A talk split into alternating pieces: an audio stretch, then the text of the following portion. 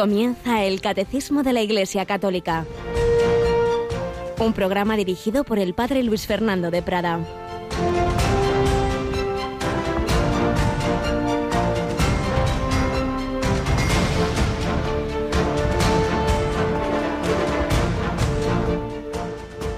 Un hombre noble se marchó a un país lejano, llamó diez siervos suyos y les repartió diez minas de oro diciéndoles, negociad mientras vuelvo.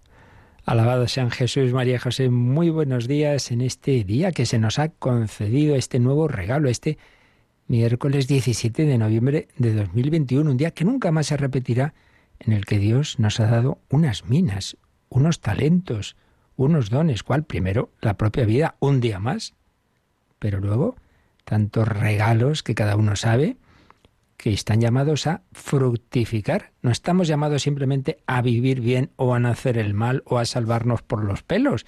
Estamos llamados a colaborar a la extensión del reino de Dios, a crecer, a santificarnos, a madurar, a ser buenos colaboradores en esta extensión del reino, a negociar mientras el Señor vuelve.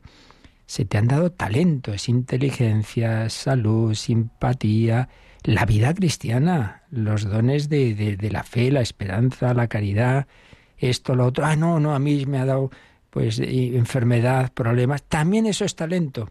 Hay talentos positivos, por así decir, salud, unas cualidades. Hay talentos negativos, enfermedad, falta de tal cualidad, tal fracaso. Todo eso es talento también. ¿O es que la cruz no es camino de colaboración al reino de Cristo? Pues quizá el principal porque Jesús nos salvó con toda su vida, pero el culmen, el, el momento central es la entrega de su vida en la cruz. Por tanto, no digas, ah, yo como tengo salud, como, pues yo qué voy a hacer, pues lo que más, lo que más. El tema está en qué harás con esa enfermedad. Dos opciones. Una, quejarse, protestar, hacer la vida complicada a los demás o llevarlo con paz, con alegría, ofrecimiento, sonriendo a los demás sin hacer más complicadas las cosas eh, pongo a hacer oración, estoy seco, no me, ¿qué harás con eso? Pues lo dejo, yo no puedo. O decir, Señor, yo persevero. Todo es gracia. Gracia es ese talento positivo, ese, esa cualidad de gracia, es esa dificultad. La cuestión está, ¿qué harás con ella? Y sabiendo que estamos en este mundo, en una gran guerra, por eso en esta misma palabra que tenemos en la Santa Misa de hoy, en el Evangelio de la Misa de hoy, también aparece esta frase. Sus conciudadanos lo aborrecían y enviaron tras de él una embajada diciendo, no queremos que éste llegue a reinar sobre nosotros. No queremos que éste reine sobre nosotros. Pues sí, por desgracia, una gran parte de nuestro mundo esto es lo que hace, rechazar a Cristo. Vamos a celebrar el próximo domingo la fiesta de Cristo Rey. Nosotros sí queremos que reine, reino de verdad, de justicia, de paz, de amor, pero otros no. Bueno, ya lo sabemos, estamos en esa guerra desde el principio, no hay que asustarse. Es fuerte, ciertamente, hoy día. esa cristofobia, ese rechazo de Cristo, persecución sangrienta, persecución social, eh, tantos modos, otros más sutiles.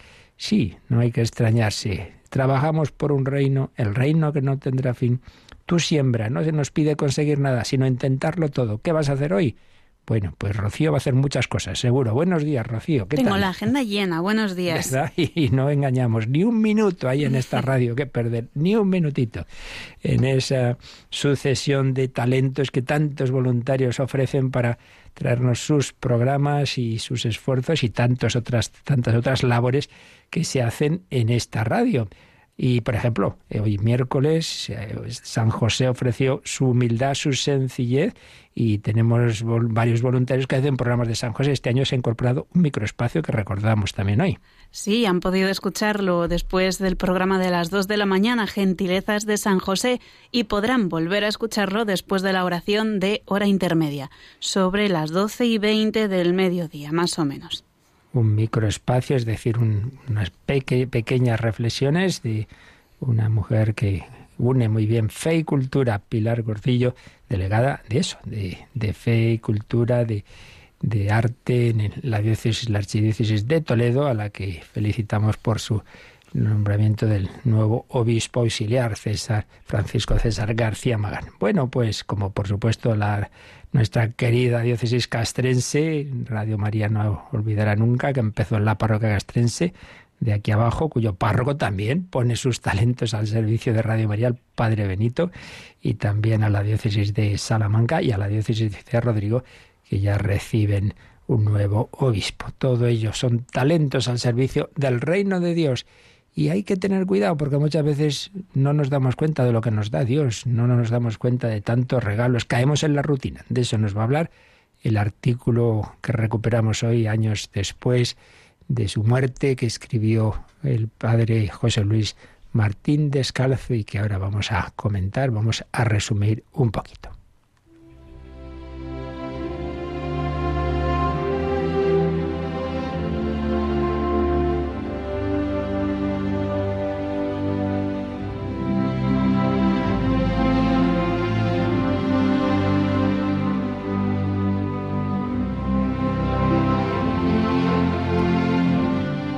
Los ojos eran verdes. Un artículo escribió hace años José Luis Martín Descalzo. En casa de mi amigo Carlos han vivido esta semana una muy curiosa tragicomedia. La cosa empezó cuando a media tarde, mientras mi amigo encerrado en su despacho ponía al día los muchos papeles atrasados, entró su hijo Carlitos, el pequeño, y le espetó Papá, ¿de qué color son los ojos de mamá? Carlos tardó en reaccionar y al final tartamudeó. ¿Qué has dicho? ¿Que de qué color son los ojos de mamá? Es que nos han pedido en el cole una redacción sobre cómo es nuestra madre y el color del pelo me lo sé, pero el de los ojos... El niño miraba a su padre con la exigencia de un inspector de impuestos y Carlos comprendió que no podía responder a una pregunta tan elemental. ¿Eran pardos, verdes, aceituna? Se dio cuenta de que hacía muchos años se sabía de memoria los ojos de su entonces novia, pero que ahora, tras 22 años de casado, los había olvidado. Los veía todos los días, a todas las horas, pero ya no sabía su color. El problema creció cuando ambos comprobaron que Rosa, la hija mayor, tampoco lo sabía. Y lo ignoraba Ignacio el segundo y Angelina es la tercera. Y los cinco sentían cómo dentro de ellos crecía una enorme vergüenza por ignorar algo tan de cajón. Por eso, cuando Elisa regresó de la compra, verde, verde, verde, no entendía nada al ver que los cinco de la casa contemplaban su rostro como si tuviera pintados monos en la cara, y descubrían o redescubrían que los ojos de su madre y su esposa eran infinitamente más bonitos de lo que ellos imaginaban.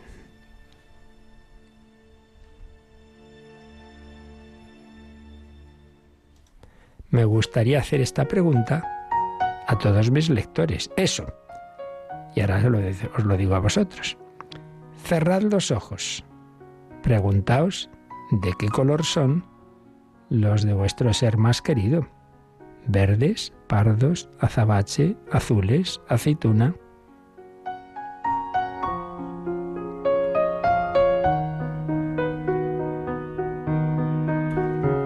Los hombres vivimos en la rutina, amordazados por ella, anestesiados.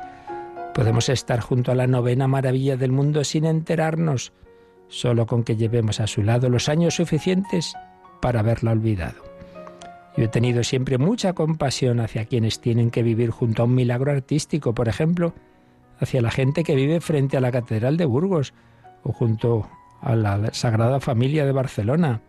Han nacido a su sombra, han jugado a sus pies, ya jamás alzan hacia esos milagros los ojos.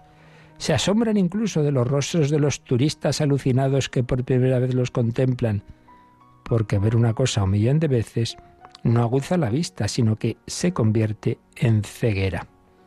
Supongo que por ese desaguadero de la rutina perdemos la mitad de los gozos de la vida.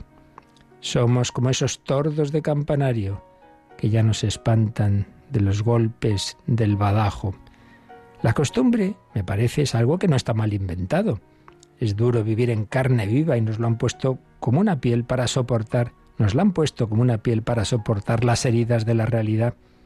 No podríamos vivir si fuéramos del todo conscientes de tanta violencia como hay en el mundo, o de tanta belleza como late en la vida de cada uno de nosotros.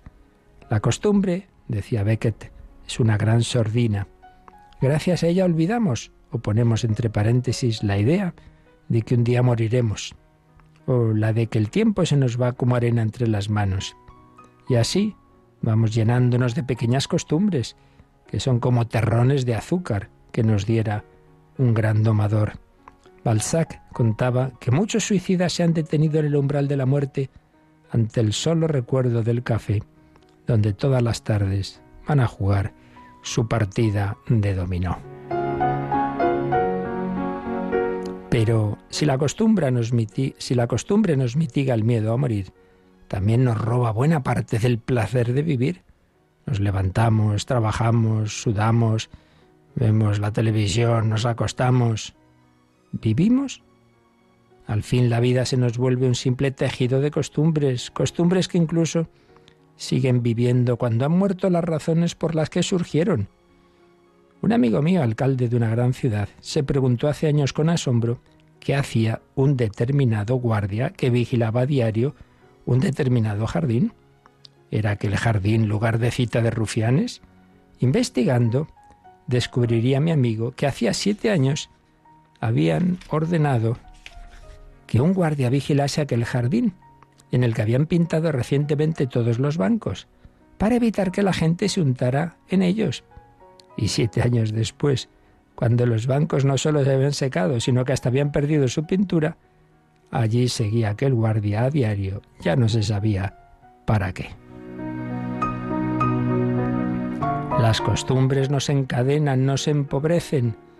Yo me he preguntado muchas veces qué sentiría Adán el día que vio morir la primera flor o al llegar la primera noche de la historia, que experimentó la primera mujer el día que le dijeron que había que enterrar a su primer hijo muerto.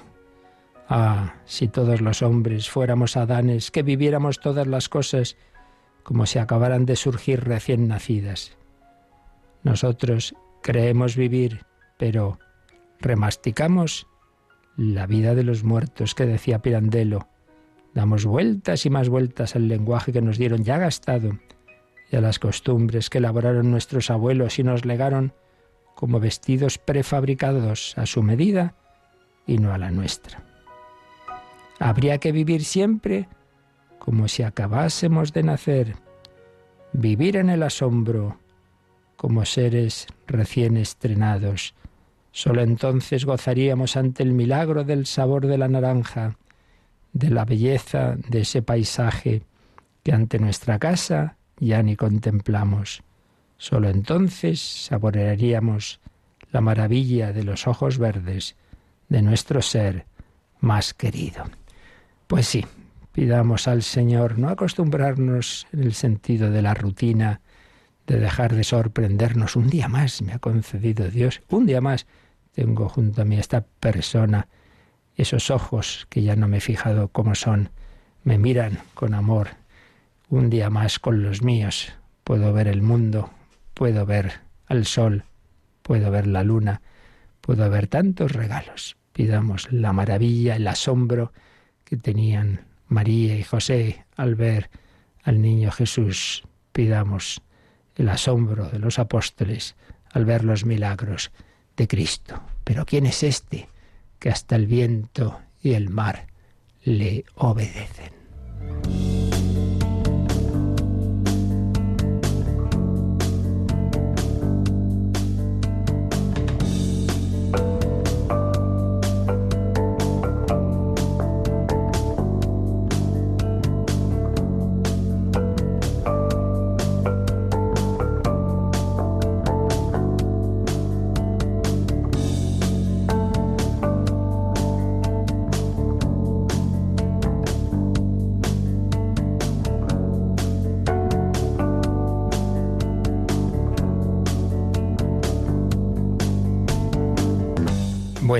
No te voy a preguntar por el color de los ojos de tus padres, hermanos, marido, hijos, seguro que te lo sabes. Es facilísimo, todo pardos, todos ah, somos pardos. Qué bien, entonces lo tienes fácil.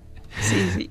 Bueno, pues vamos también a mirar con ojos de asombro el regalo que nos hace el Señor quedándose con nosotros, la liturgia Dios con nosotros, Dios que nos mira también desde los sacramentos al que podemos dirigirnos en nuestra oración.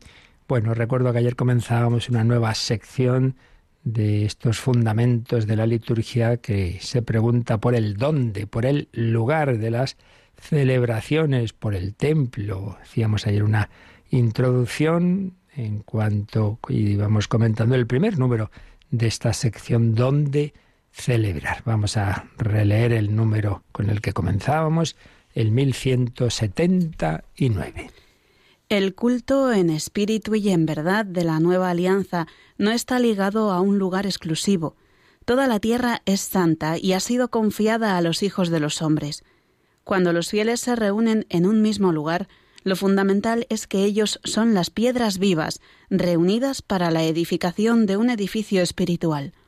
El cuerpo de Cristo resucitado es el templo espiritual de donde brota la fuente de agua viva. Incorporados a Cristo por el Espíritu Santo, somos el templo de Dios vivo. Pues es un número que nos da un contexto importante para lo que luego vamos a ver. Lo que vamos a ver pues son ya propiamente los templos, los lugares físicos, los lugares de reunión, pero todo esto no hay que olvidarlo, hay que situarlo en ese contexto de que el cristianismo, como en todo lo demás, por un lado tiene una continuidad, por supuesto, con la revelación del Antiguo Testamento, pero también de lo que Dios ha ido sembrando en, todos los pueblos y culturas, hay una cierta continuidad con el sentido religioso natural. Luego también hay una purificación de lo que en ese sentido religioso se ha introducido, pues bueno, porque el hombre con su pecado y sus errores siempre mezcla lo bueno y lo malo. Solamente lo que directamente viene de Dios tiene la plenitud de verdad y de bondad pero en el cristianismo hay esa continuidad y a la vez esa plenitud que implica pues un enfoque distinto, más un enfoque superior, en, bueno, en todos los temas, ¿no? En este tema en concreto, lo que luego diremos de los lugares siempre hay que situarlo en este contexto, a saber que el templo definitivo, es decir, la presencia máxima de Dios en la tierra es Jesucristo, porque ahí tenemos eh, un ser humano, una naturaleza humana, un cuerpo, una alma, una psicología, pero cuya persona, cuyo yo es divino, la segunda persona de la Trinidad, lo que en su día explicábamos comentando la segunda parte del credo, la relativa al Hijo de Dios, la encarnación, pues ese que muere en la cruz, que nace en un pesebre, es Dios, porque su persona, su yo es divino. La respuesta a la pregunta ¿quién? ¿Quién es ese el Hijo de Dios? Pero la respuesta a la pregunta ¿qué? ¿Qué es? Ahí hay dos respuestas. Ese es Dios y es hombre, naturaleza divina y humana. ¿Quién es? El Hijo de Dios, que es Dios y hombre. Entonces, como dice San Pablo, en Cristo habita corporalmente la plenitud de la divinidad. Quien realmente actúa en Jesús es el Hijo de Dios. Por tanto, destruid este templo y en tres días lo reedificaré. Él hablaba del templo de su cuerpo. Por tanto, siempre hay que tener claro que en definitiva el templo es Cristo. Pero por otro lado, Jesucristo nos asocia, una vez resucitado, nos comunica el Espíritu Santo para unirnos a Él y formar con Él el cuerpo místico. Su cuerpo no solo es Él, no solo su cuerpo físico, sino Él es la cabeza. Y en ese sentido, pues segundo sentido, de, del templo, de la iglesia, lo somos todos, esa unión con Cristo, entonces cada cristiano incorporado a Cristo por el bautismo, viviendo en gracia de Dios, viviendo en su amistad, es templo del Espíritu Santo. La última frase que nos ha leído Rocío del 1179 es una cita de 2 Corintios 6, 16. Nosotros somos el templo de Dios vivo. Y, y, por tanto siempre hay que partir de eso, que esos cristianos perseguidos en no, que, no sé qué sitio donde no tienen iglesias, bueno, no hay que olvidar que el templo es Cristo, que el templo es su corazón. También esa mirada de fe que nos hace ver esas otras formas de presencia del Señor, pues en, los demás, especialmente los que sufren, lo que hagáis a uno de estos a mí me lo hacéis, y por supuesto todas las formas de presencia en la liturgia, cuando, Pedro bautiza, Cristo bautiza. Cuando Juan bautiza, Cristo bautiza. La acción de Cristo en los sacramentos. Cuando el sacerdote dice yo te absolvo de tus pecados, es, es Cristo quien perdona, como perdonó a la adúltera, etc. Presencias, diversas formas de presencia del Señor. Todo lo cual es muy importante, hay que tenerlo muy claro, pero no quita lo que a continuación vamos a ver. Y es que, es, sin embargo, pues también tiene su sentido los templos físicos. En primer lugar, por una razón obvia y funcional. Y es que el Señor nos llama no a una pura religiosidad individualista, intimista, Jesús y yo, yo y Jesús y yo me las apaño con Él, sino también a, una vida de familia, a una comunidad. Eh, ese cuerpo místico, pues eso, es un, cuerpo en el que todos tenemos nuestro lugar y entonces también debemos, aparte de la oración personal, corazón a corazón con Cristo, también estamos llamados a una oración comunitaria. Entonces, si hay que reunirse, habrá que reunirse en algún sitio, ¿no? Para ese culto máxime, cuando hay sacramentos, que no es simplemente la oración de cada uno, sino que necesitamos unas palabras de un sacerdote, o unos gestos, o unos elementos materiales que el Señor ha, ha querido, perdón, usar en los sacramentos, pan, vino, agua, aceite, etcétera, todo eso pues precisa de unos elementos, precisa de unos lugares. Por eso tenemos que conjugar, conjugar siempre, como en tantos otros temas de, de la doctrina católica, dos aspectos que pueden parecer inconciliables y no lo son.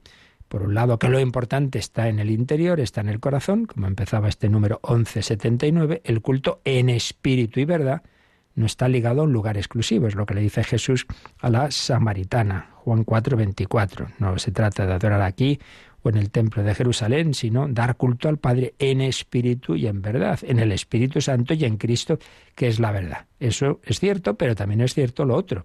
Y enseguida lo vemos en los primerísimos cristianos, pues que se reúnen en determinados lugares y cuando ya hay libertad religiosa, pues evidentemente en continuidad con las sinagogas de Israel, pues también se edifican determinados lugares para esta función de eh, esas celebraciones litúrgicas. Y precisamente para analizar la continuidad y a la vez la superación del culto en el Antiguo Testamento y en el Nuevo, estábamos empezando a leer y a resumir el capítulo que el entonces cardenal Joseph Ratzinger dedicaba a este tema de los lugares sagrados, el significado del templo, así titulaba un capítulo, lugares sagrados, el significado del templo de su libro, El espíritu de la liturgia.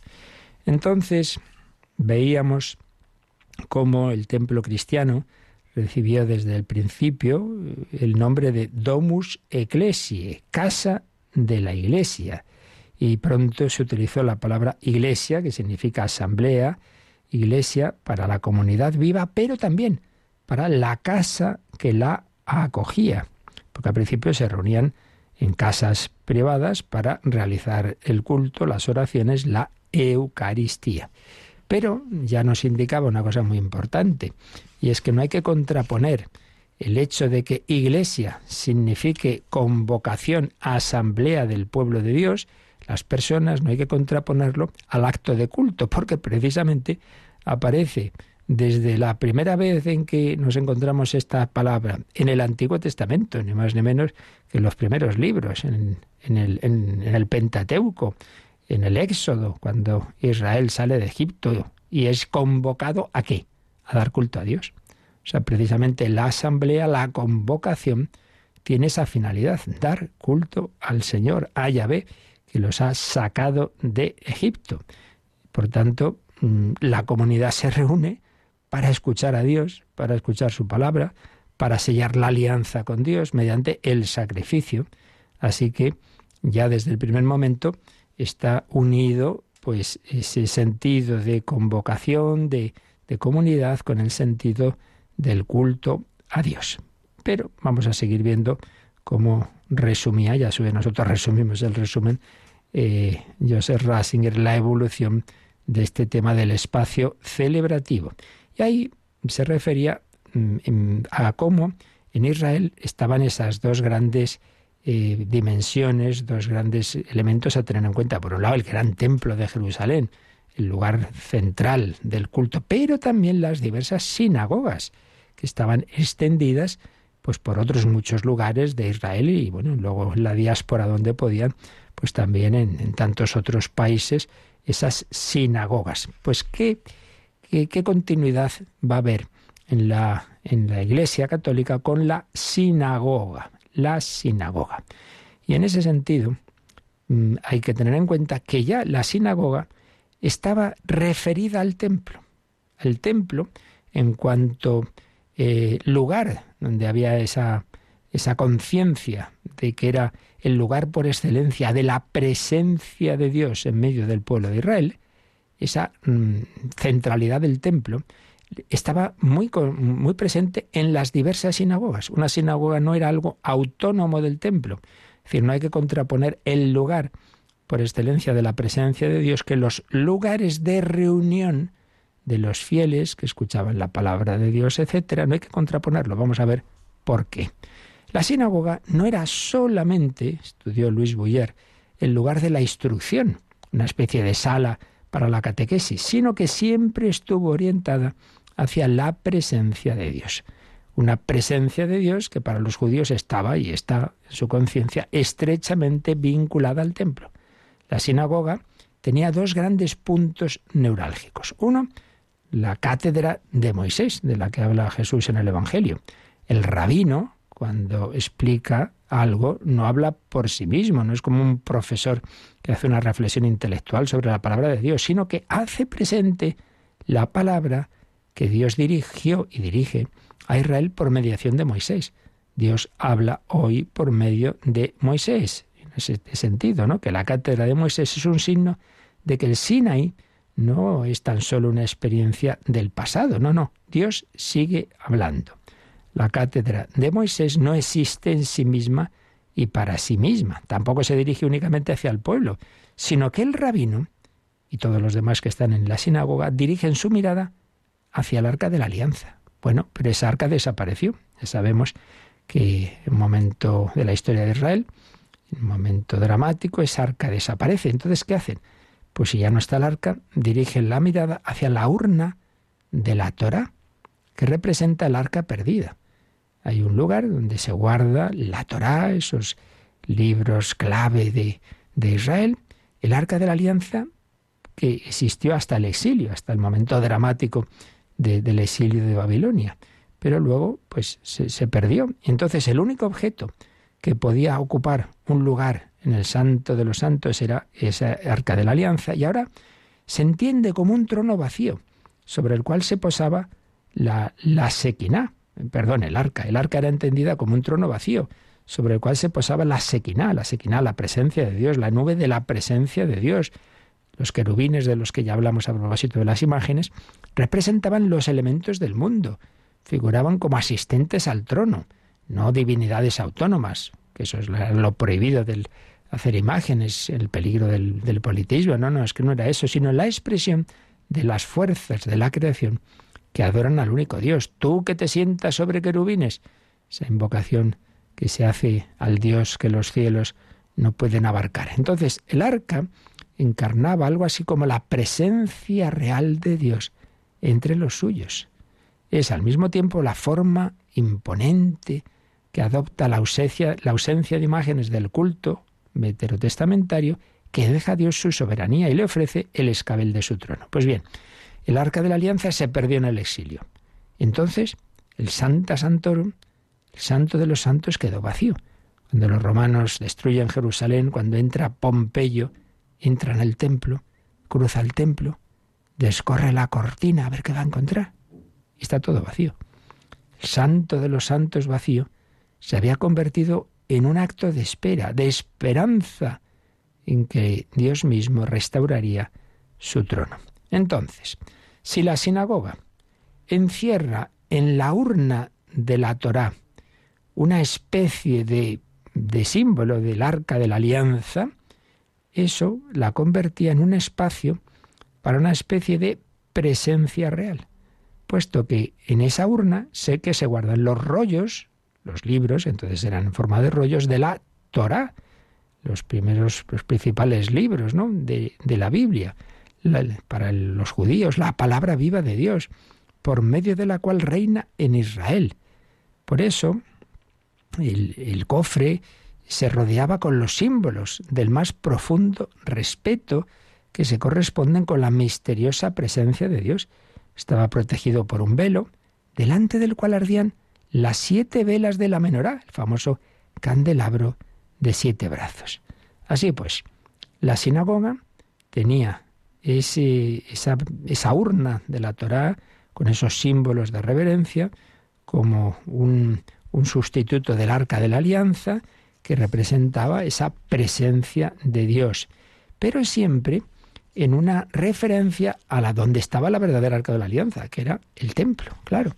El lugar de la autotrascendencia de la sinagoga hacia el templo, hacia la comunión del único pueblo de Dios, basada en el único Dios.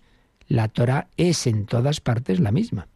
Entonces el arca remite más allá de sí misma al único lugar de presencia que Dios había elegido para sí mismo, el Santa Santorum, en el templo de Jerusalén. Por tanto, en realidad, ese santo de los santos, ese núcleo, el más escondido y, misterioso y sagrado del templo de Jerusalén, en realidad era el punto neurálgico del culto en la sinagoga.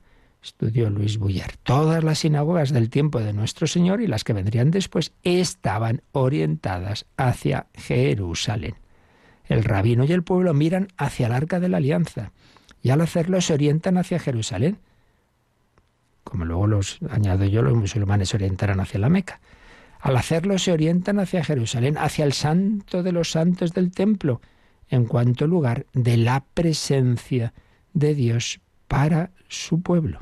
Y así seguirá ocurriendo incluso después de que fue destruido el templo por los romanos. Si el Santa Santorum vacío ya había sido la expresión de una esperanza, ahora es el templo destruido el que espera el regreso de la Sequina, de esa presencia de Dios, el que está a la espera de su reconstrucción llevada a cabo por el Mesías. Por tanto, esa orientación hacia el templo y con ella la conexión de la liturgia de la palabra de la sinagoga con la liturgia sacrificial del templo es fundamental. No, podemos decir, no, bueno, el templo desapareció, ya lo que importa es solo la palabra. No, Señor, porque las sinagogas, donde se explica la palabra, estaban en relación eh, con ese templo de Jerusalén y por tanto en relación con esa presencia de Dios. No está el arca de la alianza, pero está ese cofre con, con la Torá y con esa orientación hacia Jerusalén. Es un punto de partida a tener claro en, en ese culto que había en, Israel, en esos dos grandes lugares del culto, el templo de Jerusalén y las sinagogas que estaban en referencia con él. Seguimos enseguida, pero vamos nosotros ahora a adorar a nuestro Señor, a darnos cuenta de que ese Dios todopoderoso que se manifestó a Israel es el que luego se encarna en Jesucristo, ese Dios hecho hombre, ese Cristo Rey, esa divina majestad, su divina majestad como decía tantas veces Santa Teresa o otros santos de nuestro siglo de oro, en esa conciencia de esa realeza, de esa divinidad y a la vez humanidad de nuestro Señor. Que no perdamos ese sentido de la presencia del Dios Todopoderoso y a la vez todo amor y misericordia, esa presencia que en nuestro caso, en nuestra arca de la alianza, nuestra séquina, nuestro Santa Santorum, es el sagrario, es el máximo de la presencia de Dios entre nosotros, la Eucaristía.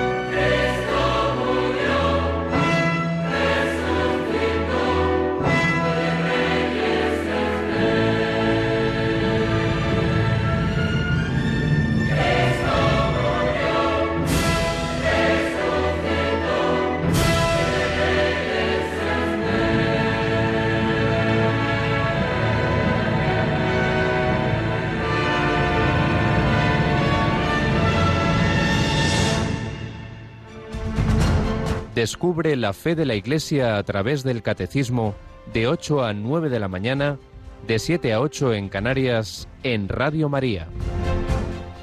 Majestad, la divina majestad de nuestro Señor, Dios con nosotros. Bueno, pues después del resumen de esta partecita del capítulo de la obra de Joseph Ratzinger sobre el espíritu de la liturgia, sobre esas dos grandes, esos dos grandes lugares del culto judío, el templo, el centro y las sinagogas en relación con, con él, ahora nos habla de la continuidad y la discontinuidad, lo específico que a continuación va a tener la liturgia cristiana que nace, claro, en ese contexto judío, y los primeros cristianos son todos judíos, son los apóstoles, que van al templo de Jerusalén, como cuentan los hechos de los apóstoles, a rezar, pero que se van produciendo una serie de cambios, claro, y en concreto señalaba el entonces cardenal Ratzinger tres innovaciones de la liturgia cristiana eh, frente a lo que acabamos de resumir de la sinagoga. En primer lugar, si antes en cualquier lugar siempre se miraba hacia Jerusalén, hacia el templo, aunque fuera el templo destruido, ahora ya no es así. ¿Hacia dónde miran los cristianos? Hacia el oriente. ¿Y eso? Hacia el sol naciente, no porque haya un culto al sol, obviamente, sino porque el sol es signo de Cristo. Recordemos el Benedictus, el sol que nace de lo alto. Y a él se aplica, por ejemplo, el Salmo 19-18. El sol sale como un esposo que sale de su, de su, de su alcoba. Cristo es la palabra viva, el logos eterno la verdadera luz de la historia que surgió en Belén, la, estrella que, siguieron los magos, hacia ese sol naciente, ese, esa luz que, que nace de la cámara nupcial de la Virgen Madre y que ahora ilumina al mundo entero. Por tanto, el Oriente sustituye en cuanto símbolo al Templo de Jerusalén para los cristianos. Cristo es el lugar de la sequina, el verdadero trono del Dios vivo. Ya no hay que preocuparse, ha desaparecido el arca de la antigua alianza, no te preocupes. El arca de la nueva alianza, que es María, nos muestra a Cristo, Cristo, el trono de Dios vivo, Jesucristo. Por medio de la encarnación, la naturaleza humana se ha convertido en el trono de Dios. Ya lo decíamos, el templo es Cristo, es su cuerpo, trono de Dios, que está ligado para siempre a la tierra.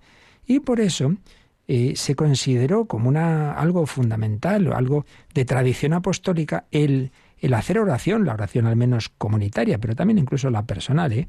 Eh, el, el, remontarse, el mirar, el mirar hacia Oriente, hacia Oriente, un rasgo característico de la liturgia cristiana. Oriens es este, el este, Oriente, de ahí viene la palabra orientación, dirigirse al Oriente, y pues eso significa mirar hacia Cristo, en cuanto lugar de encuentro entre Dios y el hombre. Esto expresa la forma cristológica de nuestra oración. Pero a su vez, pero a su vez, el hecho de que Cristo esté simbolizado por el sol naciente tiene una dimensión escatológica. ¿Qué queremos decir? Bueno, porque el sol simboliza también al Señor que volverá. Volverá la parusía. El sol simboliza al Señor que volverá en el último amanecer de la historia. Por eso, orar en dirección al oriente también significa salir al encuentro de Cristo que viene. Y no lo olvidemos.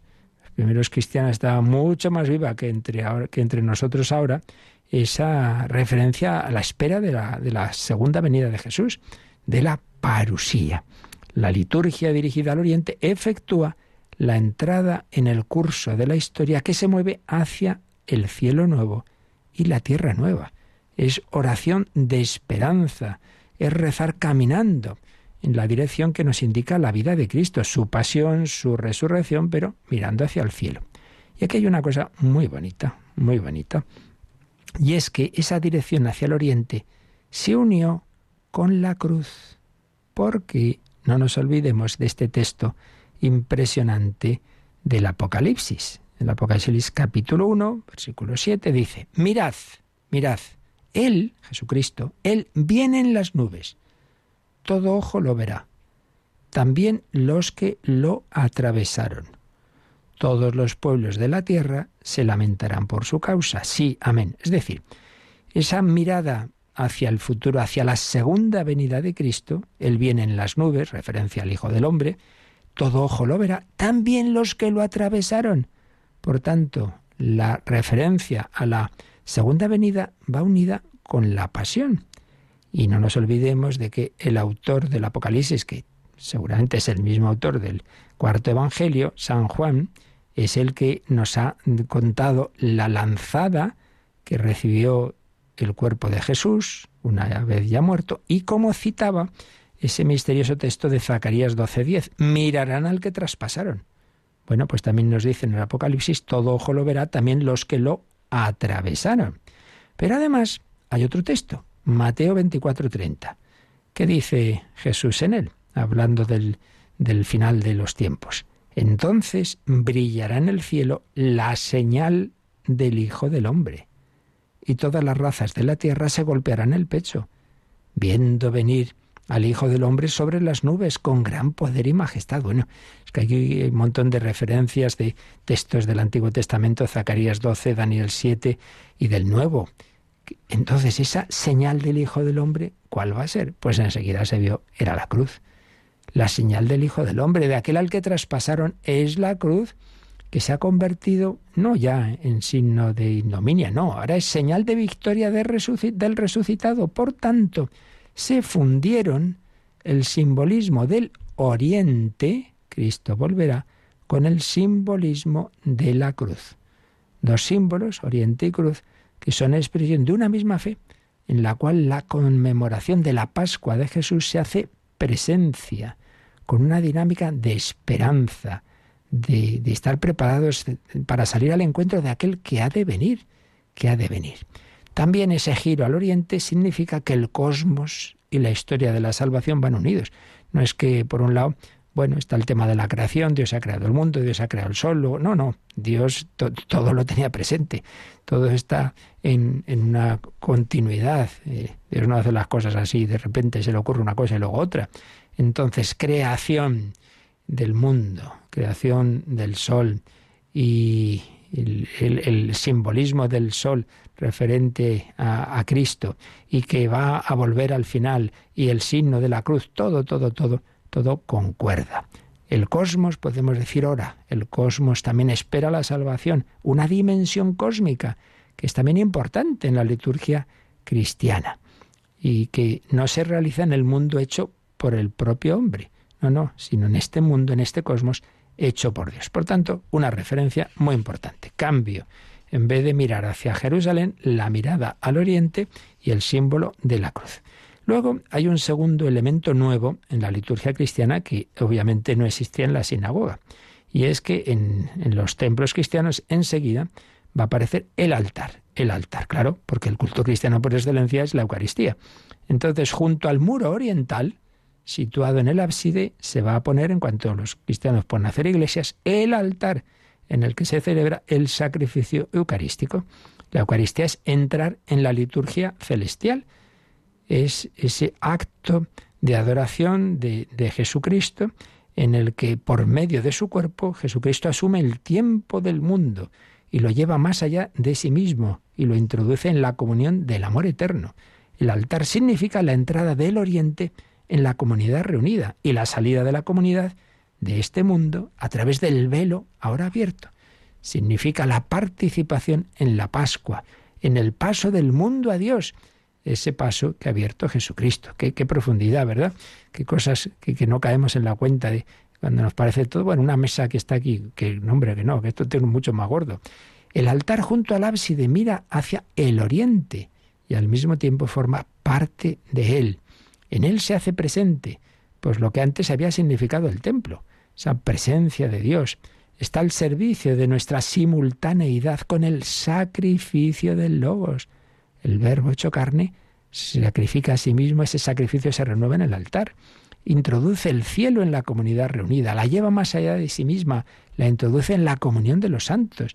Podemos decir que el, altar es el lugar del cielo abierto, que, que lo abre, abre el espacio del templo a la liturgia eterna. Otro aspecto importantísimo y de novedad de la liturgia cristiana. Y un tercer elemento, bueno, luego añadiremos uno cuarto rápidamente, un tercero es que donde estaba el arca con la Torá, pues ahora el arca de la escritura sí tiene su lugar en nuestro templo, pero ahora lo importante no es el Pentateuco, sino obviamente los evangelios, que son la clave para entender el significado de la Torah. Jesús dijo en Juan 5:46, Moisés escribió de mí. Todo el Antiguo Testamento pues mira hacia Cristo, como el propio Jesús les explica a los de Maús. Ese escriño, ese, ese, eh, esa arca, ese baúl que no me salía, o cofre mejor, de la palabra, el arca de la alianza, se convierte en el trono del Evangelio, que no deja abolidas las escrituras, no, no, nosotros también leemos y meditamos el Antiguo Testamento, pero siempre desde su comprensión final en el Nuevo. Y se mantiene la costumbre sinagogal de, de cubrir ese, ese escriño, ese cofre con un velo, para expresar la santidad de la palabra.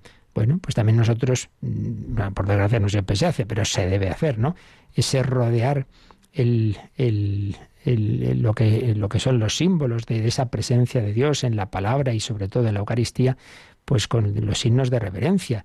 Y especialmente el rodear el segundo lugar sagrado, el altar con un velo, eh, se desarrolló con eso, por eso el iconostasio en la Iglesia Oriental. Y también lo que es la liturgia de la palabra, pues hombre, que no podemos tener los libros ahí de cualquier manera, eh, como si fuera cualquier cosa, ¿no? Sino esos libros sagrados también, pues, pues de una manera digna. Y también luego aparece eh, otro lugar, está, está, el sacrario, está el ambón, pero está luego la cátedra, la cátedra, eh, la sede, la cátedra, que pasó a ser pasó de ser la cátedra de Moisés a ser la cátedra del obispo. De ahí viene la palabra catedral donde el obispo enseña y no debe tampoco elaborar por su propia autoridad, decir lo que a él le da la gana, sino interpretar la palabra de Dios, la Biblia, el Nuevo Testamento y, desde el Antiguo, desde Cristo y en nombre de Cristo. Y todos, todos, todos, todos, mirando hacia el Señor, no unos con otros aquí como esto fuera una reunión, una, una reunión asamblearia, no, no, aquí venimos a mirar al Señor. Levantemos el corazón, lo tenemos levantado hacia el Señor, los corazones dirigidos hacia el Señor, mirando hacia Jesucristo, mirando junto con el obispo hacia el oriente, fijos los ojos, dice la carta a los hebreos, en el que inició y completa nuestra fe, Jesús, la mirada puesta en Jesús. Por eso, la liturgia cristiana tiene dos grandes lugares en la estructura de la iglesia cristiana primitiva. El primero es el de la liturgia de la palabra. Eh, eh, los fieles se agrupan en torno a ese lugar donde se encontraba en el trono del Evangelio la silla del obispo y el ambón. Y luego después el altar en el que se celebraba ya la parte propiamente eucarística. Y la cuarta y última diferencia es ya más accidental, pero, pero también es muy digna de consideración eh, diferencia entre la sinagoga y las iglesias. Y es que en Israel eh, lo único esencial de presencia humana para la celebración del culto era de los hombres. Era de los hombres. El sacerdocio universal se refería únicamente a ellos, mientras que las, las mujeres en la sinagoga sí podían encontrar sitio, pero siempre en un sitio distinto, en tribunas y palcos, eh, mientras que en la Iglesia de, Cristo, desde los apóstoles, no existió tal distinción. Eh, no, evidentemente, una cosa es el no poder tener el ministerio sacerdotal, pero otra cosa es que entre los fieles da igual ser varón que mujer. Estaban exactamente igual de integradas en el culto las mujeres que los varones. Pero bueno, esto ya es un aspecto más eh, tangencial a lo que aquí estamos viendo de la configuración del templo en relación con las sinagogas. Hay una continuidad, pero lo que la sinagoga era mirar hacia el templo de Jerusalén, en la iglesia cristiana es mirar hacia el oriente. El oriente en cuanto signo del sol que nace lo alto, que es Jesucristo, y unido con el signo de la cruz, la mirada a la cruz. Segundo, la presencia del altar donde se celebra el sacrificio eucarístico, ya no es mirar hacia el templo de Jerusalén donde se hacían los muchos sacrificios, y tercero, la presencia de la palabra, la palabra que ahora tiene el grado máximo, no la Torah, sino los evangelios, el lugar en que se explica la palabra, que es la cátedra del obispo, si estamos hablando de, de la catedral, de lo que luego serán las catedrales, y un lugar donde se proclama esa palabra, que es el ambón. Bueno, pues se nos ha ido el tiempo con, con esta, con el resumen de este capítulo, pero creo que valió la pena la gran riqueza de que nos ha transmitido en esta, en estas páginas el entonces Cardenal Ratzinger para que veamos pues, pues todo lo que hay ahí, bueno, todo, un poquito, un poquito, esto es un resumen del resumen, un poquito de lo que hay en, en nuestros templos, en esa a la vez continuidad y por otro lado superación de lo que ocurría en la liturgia judía, de la que, en la que evidentemente estamos entroncados, la Iglesia, puesto que es una, hay una unidad en la historia de la salvación. Por eso vamos a terminar también nuestra reflexión con, con, una, con un cántico, con una composición de Vivaldi que habla de Jerusalén. Lauda Jerusalén. Sí, somos hijos de Jerusalén, pero sin olvidar que esperamos la Jerusalén celestial, que vendrá con Cristo en su parusía. Todavía tenemos tiempo, si tenéis alguna consulta, alguna pregunta de este u otros temas, como ahora nos recordarán. Están escuchando el Catecismo de la Iglesia Católica con el Padre Luis Fernando de Prada. Participa en el programa con tus preguntas y dudas. Llama al 91005-9419. 91005-9419. Puedes escribir un mail a catecismo o escribirnos un mensaje al teléfono de WhatsApp 668 594 383 668 594 383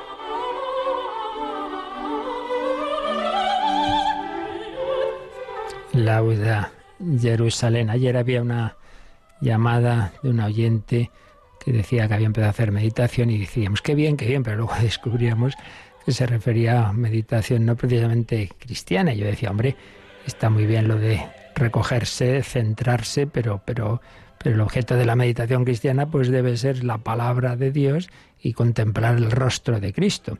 Entonces ya vuelto a preguntar, bueno, algún libro católico para empezar a meditar. Uf, es que hay tantos, es difícil de decir alguno. Históricamente ha habido algunos muy famosos, ¿no? Por ejemplo, las meditaciones del padre La Puente. Pero bueno, por decir uno, así reciente, por decir uno, reciente, de que, la verdad es que es una joyita, pues la, eh, ¿cómo se llama? Los misterios de la vida de Cristo, si no me acuerdo mal, del fallecido padre Luis María Mendizábal hace unos años que tenemos charlas suyas y ejercicios suyos aquí en Radio María. Ese librito que está en la BAC, pues recoge meditaciones precisamente suyas sobre Cristo, así de lo esencial de su vida. Y muchísimas personas lo han comentado de que les ayuda un montón. Es una joya para para contemplar al Señor, ¿no? Eso preguntar en cualquier librería religiosa en internet, los creo que se llama así, ahora no estoy seguro, los misterios de la vida de, Cristo, eh, del padre Luis María Mendizábal. Y luego, Rocío, que nos preguntan de, Moisés y el Apocalipsis. Pues una oyente nos preguntaba que eh, si es real que Moisés tiene un Apocalipsis escrito, que algo ha leído su hijo sobre ello. Vamos a ver, tanto en, el, en, Israel como luego en, el, en, el, en, la iglesia cristiana existen infinidad de libros apócrifos, claro. Hay un montón de, de, libros, de muchos por aquí y por allá, y, normalmente, ¿qué se hace con los apócrifos? Intentan atribuir a alguien famoso, claro, para que, porque si lo ha escrito Pepito, pues ya me dirás tú. Pero claro, si dice, no, no, es que esto viene de Moisés, no sé, nada. Todas estas cosas son, son, ya digo, de tipo apócrifo y son que no tienen ningún reconocimiento ni, ni desde luego por, por la Iglesia como algo inspirado ni, ni por los propios judíos. Pues de hecho, donde, que cojan una Biblia judía y miren si aparece ahí ese Apocalipsis de Moisés. Por tanto, estas son cosas que es muy fácil, el papel lo aguanta todo. Y por decir y por escribir se pueden eh, decir muchas cosas, pero sin, sin fundamento. Por tanto, que esté tranquilo que eso no, otra cosa es eso, que bueno, pues igual que pasa en los evangelios apócrifos, que cosas curiosas que pueden tener algunas su fundamento en la tradición, ¿eh? no digo que no, pero, pero nunca sabemos, nunca qué parte hay de verdad, qué parte hay de, de imaginación. Por tanto, con estas cosas no hay que volverse loco. Bueno, pues yo os espero luego en el Ángelus y a la noche en el Hombre de Dios, que se, vamos a hablar de madurez y religión. Pedimos al Señor su bendición. La bendición de Dios Todopoderoso, Padre, Hijo y Espíritu Santo, descienda sobre vosotros. Alabado sea Jesucristo.